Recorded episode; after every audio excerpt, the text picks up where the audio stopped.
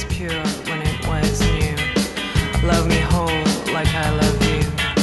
Wanna be free, but free with you. I wanna dance like we used to and not worry about you and me. We're gonna die of global warming or avian flu or quitting smoking. Hola, os doy la bienvenida a Oncine, el podcast que se oye, se imagina y se siente para estar al día de las novedades del catálogo de series y cine audio descrito de la plataforma Club Once. Yo soy Isabel Navarro y hoy os invito a compartir un viaje express a través de dos películas y una serie escritas y dirigidas por mujeres.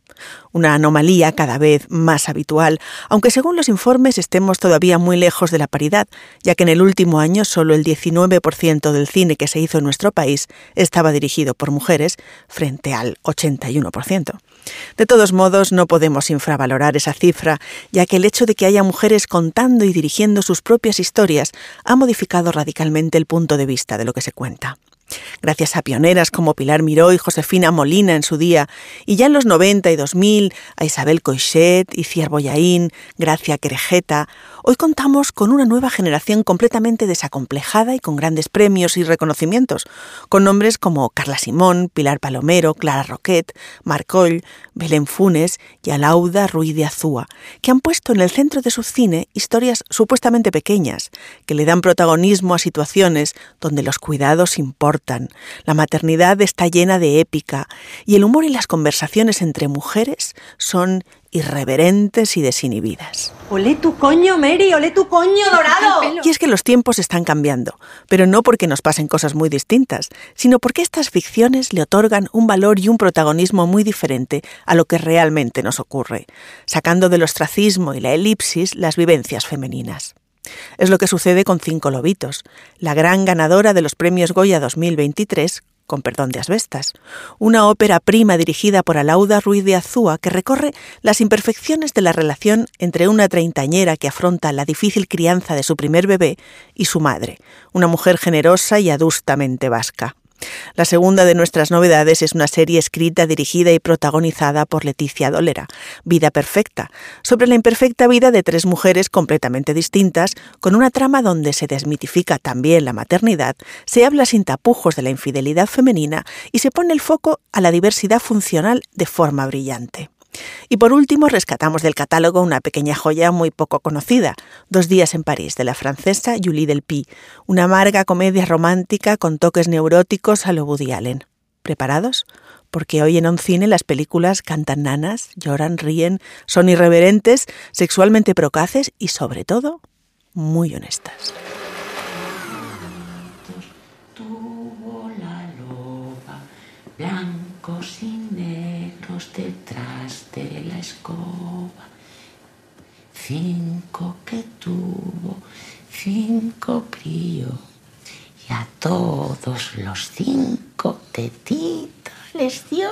Venga, venga, venga. Probablemente una de las cosas más bonitas que se han dicho acerca de Cinco Lobitos la escribió en redes la humorista intelectual Nerea Pérez de las Heras, al decir que es una película que más que verla tú, parece que te está viendo a ti. Y es que precisamente una de las claves de la ópera prima de Alauda Ruiz de Azúa es su vocación de realismo. Cinco Lobitos huye de la grandilocuencia y es un prodigio de los matices, tanto en lo que cuenta como en cómo lo cuenta. Una historia a priori sencilla, la de una madre primeriza y nada más. Pero para contarla a ella hay que contar también su ecosistema, los abuelos, el marido autónomo que se tiene que marchar por trabajo, las amistades abandonadas y sobre todo esa criatura diminuta y llorona que de repente cambia el sentido de las cosas.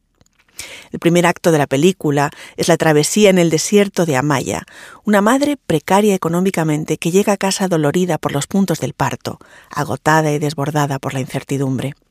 Está acompañada por su pareja y por sus padres, que se han desplazado desde el País Vasco y han de dormir en un incómodo sofá cama. Su presencia es intrusiva, y Amaya está deseando que se vayan, aunque al mismo tiempo que la soledad se le hace insoportable y cada trabajo una montaña. Te he dejado comida en la nevera. Haz el favor de comerosla, no se vaya a echar a perder. No, no te preocupes, yo. Venga, cualquier cosa nos llamas, ¿eh? ¿No? Vale. Eh, Y tú, lagartija, dale caso a macho, ¿eh? Prometido.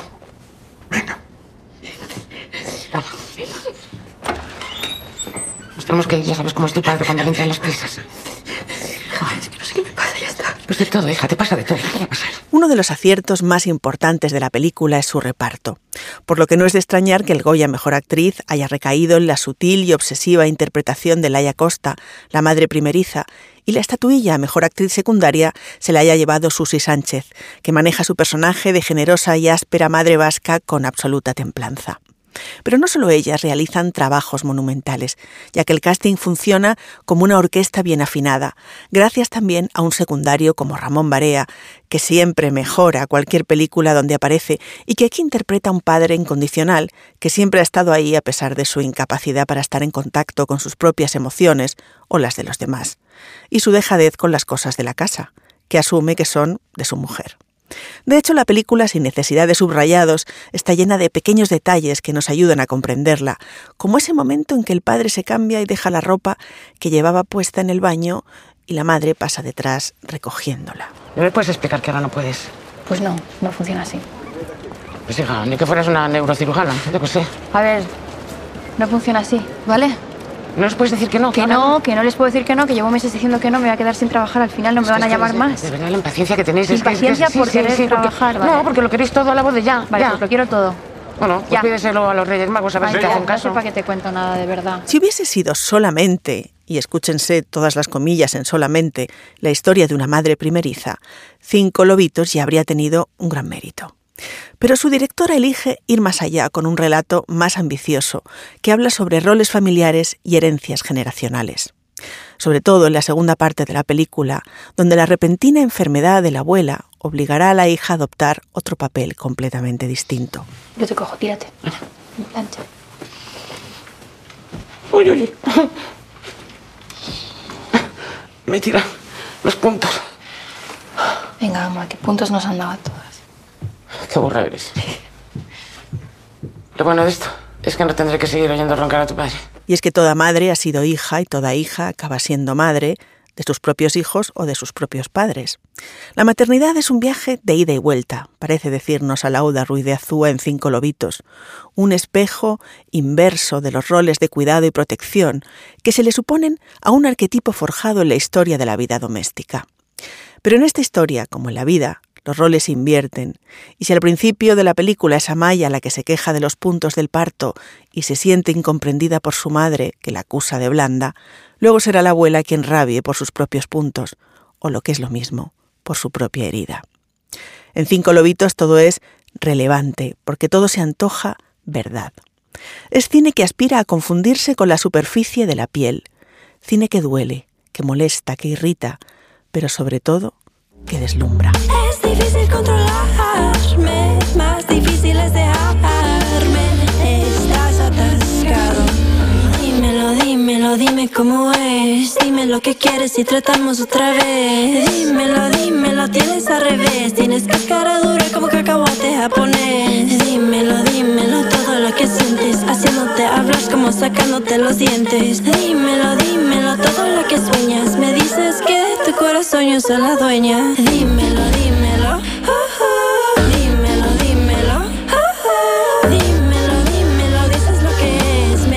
Que quieres y que andamos otra vez.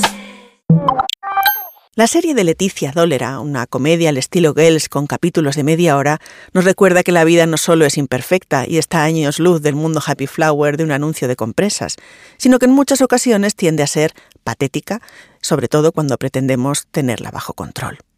Sus protagonistas son María, Esther y Cristina, tres treintañeras urbanas con una vida de relativo éxito. María es dentista, hipercontroladora, va a casarse y firmar una hipoteca. Esther, su hermana, es una artista bohemia que disfruta cada segundo de la vida y de su promiscuidad. Y Cristina, amiga de ambas, es una abogada de éxito felizmente casada, con dos hijas y en búsqueda de otro bebé, en teoría. No obstante, desde los primeros minutos del primer episodio de la primera temporada, los mitos de ese supuesto mundo ideal se desmoronan.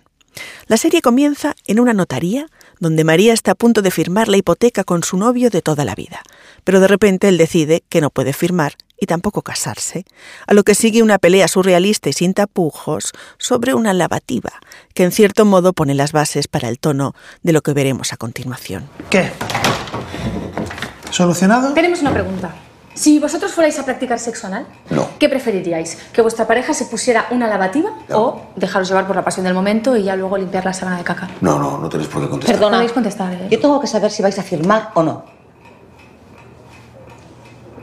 Lo siento, María. Es que no puedo firmar una hipoteca a 30 años contigo. No puedo. No es a 30 años. Es a 25. No lo acaban de leer. Me tengo que ir de aquí, me tengo que ir. ¿En serio? Vida Perfecta no es un drama, sino una comedia naturalista sobre unas encrucijadas vitales muy importantes, pero a las que se les da la importancia justa. La serie de Leticia Dolera, coescrita con Manuel Burke, cuenta nueve meses en las vidas de estas tres mujeres. María es la propia Dolera, que desde niña ha soñado con su futuro ideal, su casa ideal y su familia ideal, pero que se queda embarazada de un hombre con el que ha tenido un rollo de una noche.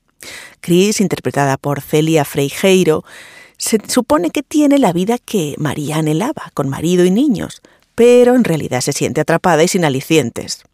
Y Esther, interpretada por una actriz con una vis cómica increíble, Aisha Villagrán, es una artista que roza los 40 y sigue viviendo como si fuera una universitaria sin responsabilidades. El embarazo imprevisto de María es el detonante más que de la crisis vital de ella, que ya la traía puesta de casa, de que se replantee si lo que siempre ha deseado es en verdad una vida perfecta. Sobre todo porque María quiere seguir adelante con el embarazo, pese a que sea el fruto del sexo casual y de que el padre de su futuro hijo, Gary, sea un joven con discapacidad intelectual que también debe afrontar que su existencia va a dar un vuelco radical. Interpretado por Enrique Auquer, el retrato de Gary explicita bien cómo ven Dolera y Burke a sus personajes, ya que Gary tiene diversidad funcional, sí, pero eso no lo define. Su conflicto en la historia no está en quién es él, sino en que de repente descubre que va a ser padre y cómo lo afronta. No entiendes. No pasa nada. Anda que no me enrollo yo con subnormales. Así de subnormales. Con un discapacitado. ¿Con un paralítico? No, de aquí. Discapacitado de aquí. Señala su cabeza. ¿Con un retrasado? No digas retrasado, ¿vale? Se dice persona con discapacidad. ¿Me lo estás diciendo en serio, María? ¿Tú qué crees? Pero, pero ¿por qué? ¿Ha ha sido por morbo o...? ¿Cómo va a ser por morbo? No. A ver, ¿tú te acuerdas de Forrest Gump? Que a veces se le notaba y a veces no. Pues a este igual, a veces no se le nota. Pero si a Forrest Gump se le notaba todo el rato, María. Forrest Gump no se le nota todo el rato. En esta serie, Leticia Dolera se mete en mil jardines de los que sale siempre victoriosa, y el más complicado es sin duda el de las personas con discapacidad. Porque Vida Perfecta va más allá de lo que habíamos visto en la ficción, mostrando a los discapacitados como seres sexuales que desean y también son deseados, con autonomía y responsabilidad. El rodaje de la serie tuvo algunas polémicas, pero la calidad del resultado y los premios que recibió cambiaron el guion de un proyecto que muchos pretendían utilizar para ensañarse con Leticia Dolera. Pero el tiro le salió por la culata. En el Festival de Cannes Series, el más prestigioso del sector, obtuvo el premio a Mejor Serie y un premio coral para las tres actrices. Y luego en el Festival de San Sebastián fue programada en el Velódromo, uno de los espacios más codiciados para los estrenos fresca, divertida, desprejuiciada, inteligente, tierna, amorosa, con todos sus personajes, pese a sus múltiples y evidentes defectos, merece la pena darse un maratón de vida perfecta para recordarnos que la vida es una constante negociación entre la realidad y el deseo, y que más vale que por el camino cuidemos los vínculos y nos hartemos de reír.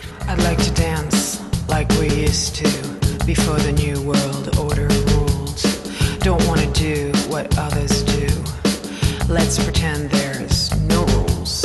I want to dance like we used to. We are so lucky and so spoiled. You and I have such futile jobs. Let's stop acting like kings. Julie Delpy, la actriz francesa a la que descubrimos en Blanco de Kieslowski y de la que nos enamoramos en Antes del Amanecer, dirige, protagoniza, produce y escribe la música de su ópera prima, una comedia con aire de Woody Allen llamada Dos días en París. Sus protagonistas son Marion y Jack. Marion es francesa y Jack interpretado por Adam Goldberg, estadounidense. Habitualmente viven juntos en Nueva York, pero cuando les conocemos acaban de pasar unas vacaciones de ensueño en Venecia. Vacaciones de ensueño otra vez con muchísimas comillas, ya que en realidad ha sido un viaje plagado de malentendidos y discusiones y de mal sexo. Hacer fotos constantemente te convierte en un observador. Te aíslas automáticamente del momento. Durante el viaje a Venecia, quería vivir el momento con Jack, pero en lugar de besarnos en una góndola, Jack hizo 48 fotos de la góndola.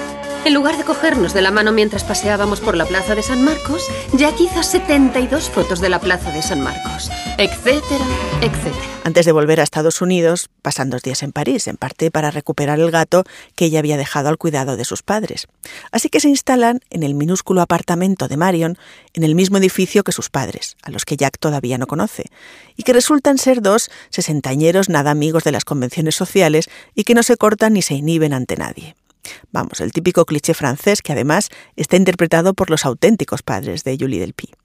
Para Jack, esto supone un choque cultural, que su suegra, la que no conoce, entre sin llamar en su habitación o le hable abiertamente de sexo, pero probablemente lo que peor lleva es encontrarse con los exnovios de Marion en cada esquina. El caso es que me di cuenta de una cosa básica. Una cosa básica. No te conozco. ¿No me conoces? ¿No? Resumiré las cuatro horas de discusión que siguieron. No es fácil mantener una relación, ni mucho menos conocer verdaderamente a la otra persona y aceptarla tal como es con sus defectos y su pasado. Marion. ¿Te has afeitado una M? Jack me confesó su temor a ser rechazado si lo conocía de verdad, si se mostraba totalmente desnudo. Jack había comprendido, después de estar dos años conmigo, que no me conocía en absoluto, ni yo a él. Y que para amarnos verdaderamente Teníamos que conocer la verdad el uno del otro, aunque a veces sea difícil de asumir. De modo que le dije la verdad, que nunca le había sido infiel. También le dije que había visto a Mathieu aquella tarde. Una desmitificadora comedia romántica en la que Julie Delpy parece haber aplicado algunas de las lecciones de sus tres películas con Linklater, antes del amanecer, antes del atardecer y antes del anochecer, con un aire de nouvelle vague actualizada y una intención clara, que en sus películas las protagonistas no se comporten como si tuviesen 25 años, y su único problema en la vida fuera si deberían salir con el chico o no. En una entrevista ella contaba, yo quería hacer una comedia romántica realista, hecha con las cosas que ocurren en la vida. Y además explicaba cómo funciona el juego de Hollywood para las mujeres. En Hollywood no se trata de ser mejor o peor actriz, sino de llevar el vestido adecuado en cada ocasión. Así funciona esa ciudad. ¿A quién le importa? Participo en su juego cuando lo necesito y el resto del tiempo trato de hacer el cine que me importa.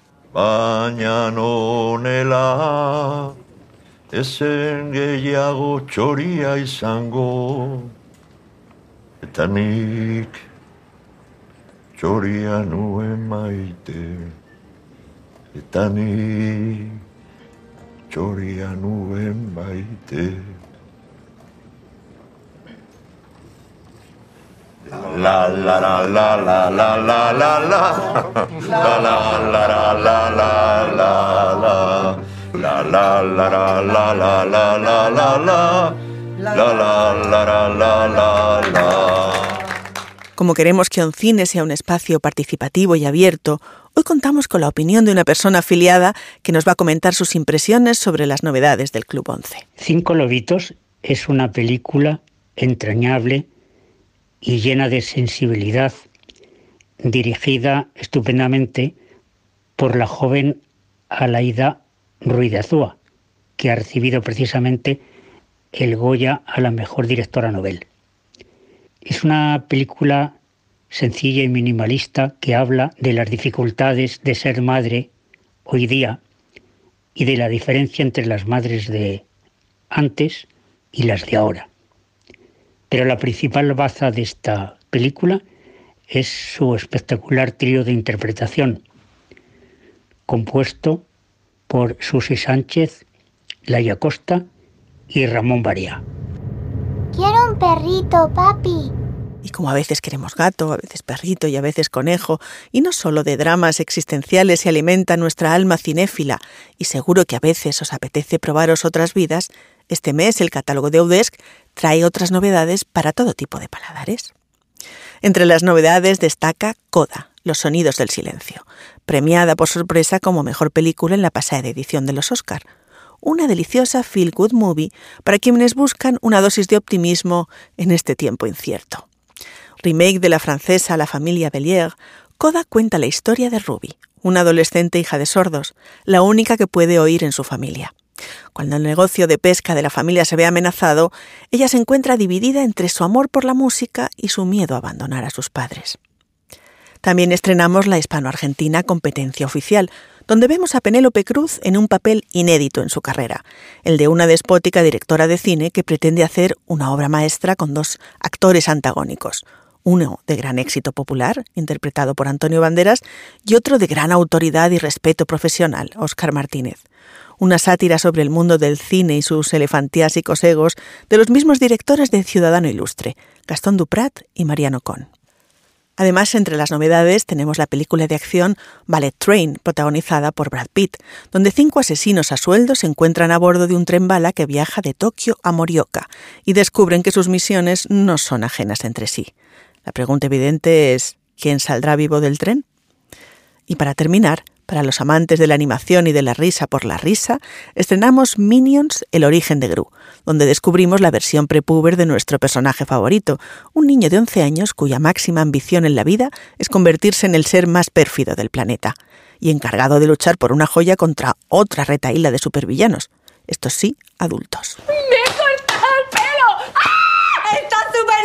¡Estoy loca! Y voy a hacer cosas muy locas. Muy Voy a ser desordenada, no me voy a duchar, no voy a ir a trabajar. ¡Folla! Hay que follar. Hay que follar, voy a salir de marcha, voy a follar, voy a cantar, voy a bailar, me voy a drogar, voy a drogar, me voy a drogar. ¿Y tu caja de drogas? Eh, no, no, no, no, no. A, eh, a, ver, María, que has tenido un día muy duro hoy y te vas a sentar mal. No, no es esto? Tranquila, ¿Cocaína? No, no, no, no es cocaína. ¿Qué es? Eh, ¿Es heroína? ¿Cómo va a ser heroína, loca? Es M. ¿Qué es M? MDMA. La droga del amor. ¿Del amor? Lo quiero. ¿Quieres ir drogada a un cumpleaños infantil? Pues mira, sí. Porque yo no estoy para niños. Me da miedo que te siente mal. Que ¿eh? no, que no. ¿Cómo me lo tomo? ¿Hay que disolverlo con agua? No, tienes que chuparte el dedo y meterlo en la bolsita. Una chupadita solo, ¿vale? Una chupadita solo, te he dicho dos. ¡Qué bruta no eres! Joder, nada. que te vas a sentar fatal. No, que no, que no pasa nada. Joder, ¿Tú a ver si te va a pasar algo. Venga, vale. Eso. Vámonos a cortarnos el pelo, a hacer algo completamente liberador y radical. Vamos a volvernos locas. ¿O no? La verdad. Pero antes recordaros que Club 11 es una plataforma para las personas afiliadas a la 11 en la que tenemos una sección de audiodescripción con el buscador Audes, el blog versión accesible y más información de interés. Además, en el blog de versión accesible encontraréis información de novedades con estrenos de cine audiodescrito, ópera y televisión. Yo soy Isabel Navarro y ahora sí os digo adiós, o mejor, hasta pronto. Ya sabéis, escuchad cine, ved cine, imaginad cine y sobre todo, no os quedéis sin historias.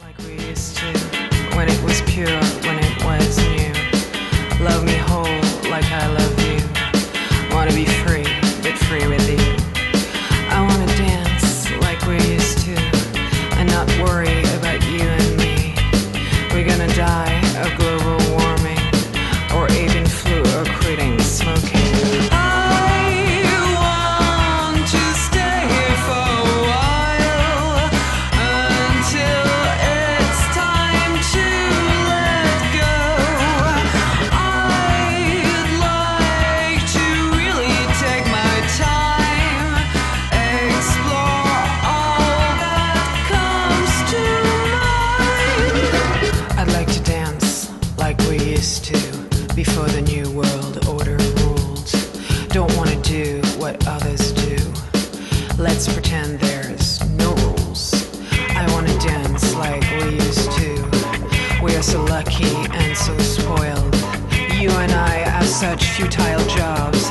Let's stop acting like kings and queens.